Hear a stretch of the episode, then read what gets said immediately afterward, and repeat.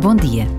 Andamos há muitos e muitos anos a falar sobre os oceanos e sobre a urgência de salvarmos a vida que nasce e morre nas profundezas dos mares e na areia da praia.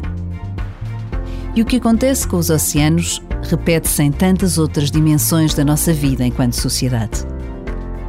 É urgente falar da vida dos idosos, da vida das vítimas de violência, da vida dos migrantes e dos refugiados.